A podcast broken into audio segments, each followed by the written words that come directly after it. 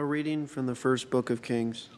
Lectura del primer libro de los Reyes. En aquellos días, Salomón, en pie ante el altar del Señor en presencia de toda la asamblea de Israel, extendió las manos al cielo y dijo, Señor Dios de Israel, ni arriba en el cielo ni abajo en la tierra hay un Dios como tú, fiel a la alianza con tus vasallos, si caminan de todo corazón en tu presencia. Es posible que Dios habite en la tierra, si no cabes en el cielo y en lo más alto del cielo, cuanto menos en este templo que te he construido. Vuelve tu rostro a la oración y súplica de tu siervo, Señor Dios mío. Escucha el amor, el clamor y la oración que te dirige hoy tu siervo. Día y noche estén tus ojos abiertos sobre este templo, sobre el sitio donde quisiste que residiera tu nombre. Escucha la oración que tu siervo te dirige en este sitio. Escucha la súplica de tu siervo y de tu pueblo de Israel. Cuando reces en este sitio, escucha tú desde tu morada del cielo y perdona. Palabra de Dios, te alabamos, Señor. Qué deseables son tus moradas, Señor de los ejércitos. Mi alma se consume y anhela los atrios del Señor.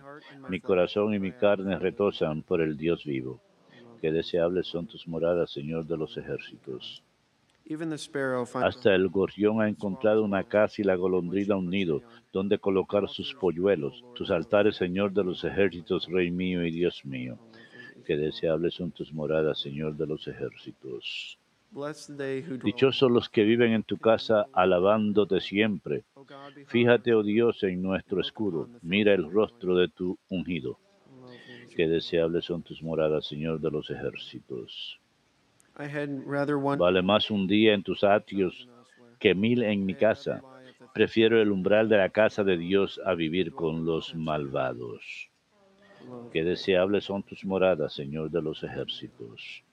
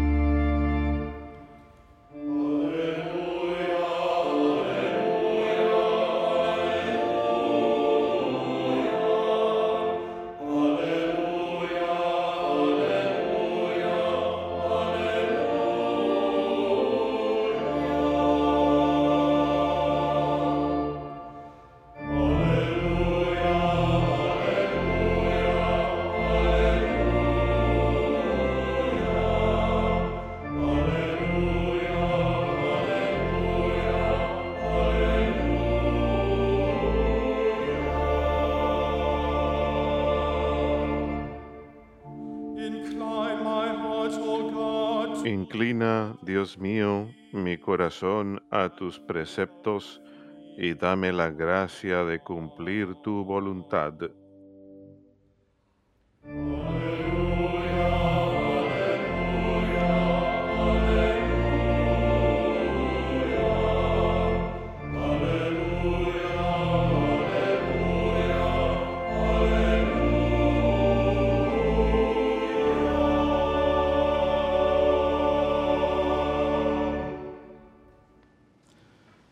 Dominus vobiscum.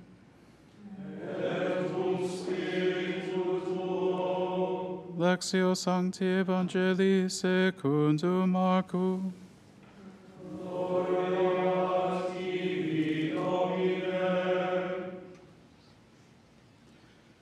En aquel tiempo se acercó a Jesús un grupo de fariseos con algunos letrados de Jerusalén y vieron que algunos discípulos comían con manos impuras, es decir, sin lavarse las manos.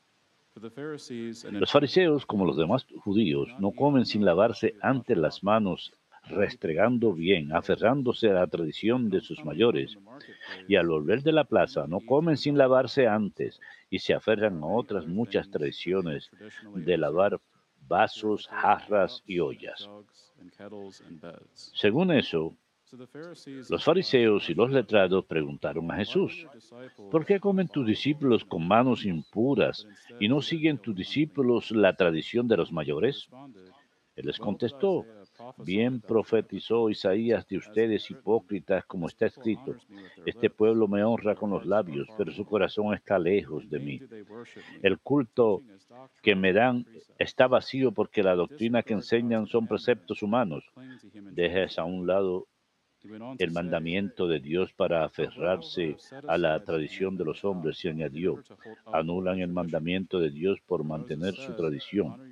Moisés dijo, honra a tu padre y a tu madre, y el que maldiga a su padre o a su madre tiene pena de muerte. En cambio, ustedes dicen, si uno le dice a su padre o a su madre, los bienes con que podía ayudarte los ofrezco al templo, ya no le permiten hacer nada por su padre o por su madre invalidando la palabra de Dios con esa tradición que les transmiten. Y como estas hacen muchas. Verbum Domini.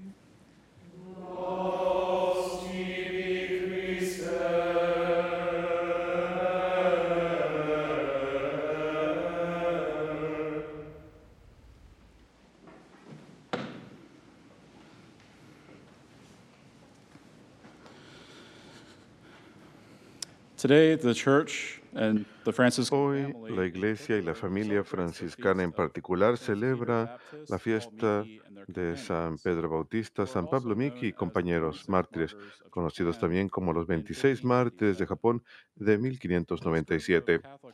Este grupo de mártires católicos incluye sacerdotes, misioneros y fieles laicos de varios países de origen, incluyendo España, México, Portugal y Japón. Por lo tanto, una característica notable de este grupo de mártires es que representan la universalidad de la Iglesia, cuya unidad diversa se extiende más allá de las fronteras de cada nación. Y su testimonio de la fe ocurrió durante un tiempo turbulento en la historia de Japón. Habían pasado unos 50 años antes del martirio de estos santos que San Francisco Javier había llegado a Japón con otros padres jesuitas llevando el mensaje del Evangelio.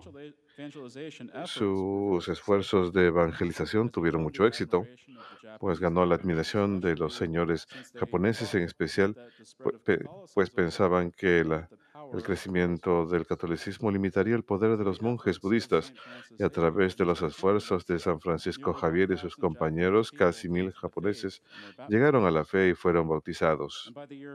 Y para el año 1580, que es apenas 30 años después de la misión de Francisco Javier, había 150 mil conversos católicos y 200 iglesias en Japón.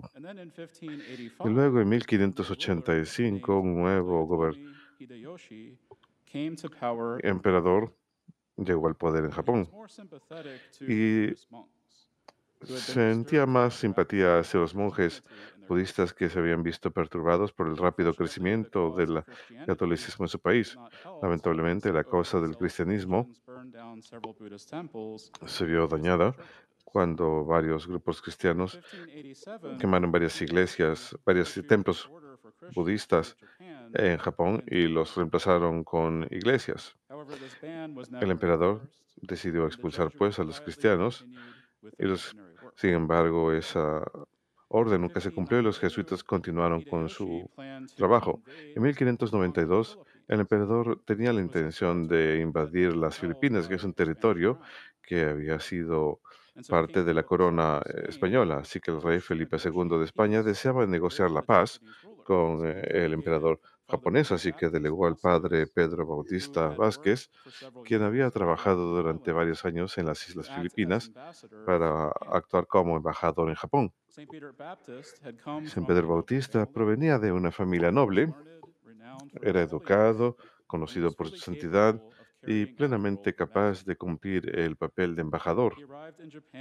Llegó a Japón en junio de 1593 con tres compañeros franciscanos. Y sus negociaciones con el emperador Hideyoshi tuvieron tanto éxito que incluso obtuvo permiso para anunciar el cristianismo en Japón sin interferencia. Y producto de esto, fundó varios conventos, iglesias y hospitales y tuvo éxito en llevar cientos de miles de personas más a la fe católica. El emperador Hideyoshi también ofreció a Pe- Pedro Bautista un templo abandonado en la ciudad capital y le dio permiso para reconstruirlo como iglesia. Naturalmente, los monjes budistas que veían esto no estaban contentos con el favor que los franciscanos habían disfrutado por parte del emperador japonés. Y fue apenas tres años después de la llegada de los franciscanos a Japón que un evento ocurrió que llevó al martirio de estos 26 cristianos. Este evento se le conoce como el incidente de San Felipe de 1596, que involucró el naufragio de un barco español en la isla japonesa de Shikoku, donde estaban siendo confiscados la- el barco y, los, y la carga del barco. El capitán del barco le comentó a las autoridades que era costumbre de, Espa- de España enviar eh, misioneros por adelantado cuando planeaban conquistar un país. Cuando el emperador se enteró de esto, mandó arrestar a los misioneros y mandó que los ejecutaran como advertencia. Así que los soldados japoneses invadieron conventos, tomaron presos 26 cristianos, incluyendo a Pedro Bautista y Pablo Miki. En febrero 16 de 1597 fueron llevados a la plaza pública en la ciudad de Miyoko, donde fueron condenados a ser crucificados. Y como señal de su condena, una porción de el- la oreja izquierda de cada prisionero sería cortada. La ejecución sería llevada a cabo en la ciudad de Nagasaki, que requería un recorrido de cuatro semanas, un recorrido muy duro para llegar ahí. Así que durante la expedición los prisioneros sufrieron de muchas cosas, incluyendo maltrato de sus captores, insultos, abusos, hambre, frío y todo tipo de privaciones. Y cuando llegaron a Nagasaki, el 5 de febrero, ya habían preparado cruces en una colina fuera de la ciudad, lo cual nos recuerda cómo el Señor fue crucificado fuera de Jerusalén. A medida que cada uno de los prisioneros era amarrado a su cruz, no gritaron llenos de miedo o desesperanza, sino más bien le daban gracias a Dios por la gracia de que permitiera que murieran como Cristo el Señor y le dieron alabanza. Y los verdugos atravesaron los cuerpos de los eh, prisioneros con dos lanzas cada una y el último en ser matado fue Pedro Bautista. Las palabras de San Pablo Miki cuando estaba en la cruz son especialmente notables. Niega haber tenido cualquier conexión política a los embajadores españoles a las Filipinas y se escribe que dije lo siguiente. La sentencia dice que estos hombres vinieron a Japón de las Filipinas, pero yo no vine de ningún otro país. Yo soy un japonés verdadero. La razón, la única razón por la que me están matando es porque he enseñado la doctrina de Cristo. Por seguro, enseñé la doctrina de Cristo. Agradezco a Dios que por este motivo muero. Creo que estoy diciendo solo la verdad antes de morir. Sé que ustedes me creen y quiero decirles a todos una vez más, pídanle a Cristo que les ayuden a ser feliz. Yo obedezco a Cristo. Después del ejemplo de Cristo, ejemplo de Cristo, perdono a mis verdugos, no los odio. Pido a Dios que tenga misericordia de todos y espero que mi sangre caiga sobre mis hermanos como una lluvia fructífera. Así que incluso a pesar de ser condenado injustamente a morir en la cruz, esta- él había estado asociado con estos embajadores de las Filipinas. Pablo Miki habla bien de sus perseguidores y no guarda ningún resentimiento contra ellos. Los perdona por lo que le están haciendo e incluso desea que ellos también lleguen a la salvación. No les manda maldiciones o insultos ni les dice que van a ir al infierno. Más bien los insta a que sigan a Cristo y encuentren así la felicidad. Por seguro esta es la marca de un santo genuino, la marca de un hombre de verdadero valor, amor y, y virtud heroica. En obediencia al Señor, estos mártires heroicos demuestran su amor por Dios al amar a sus enemigos y al rezar por aquellos que los persiguen. Y estos mártires son testigos verdaderos del amor y mis- de Cristo que desea la salvación de todo pecador, quien desea dar la espalda al pecado y acudir al Señor con fe.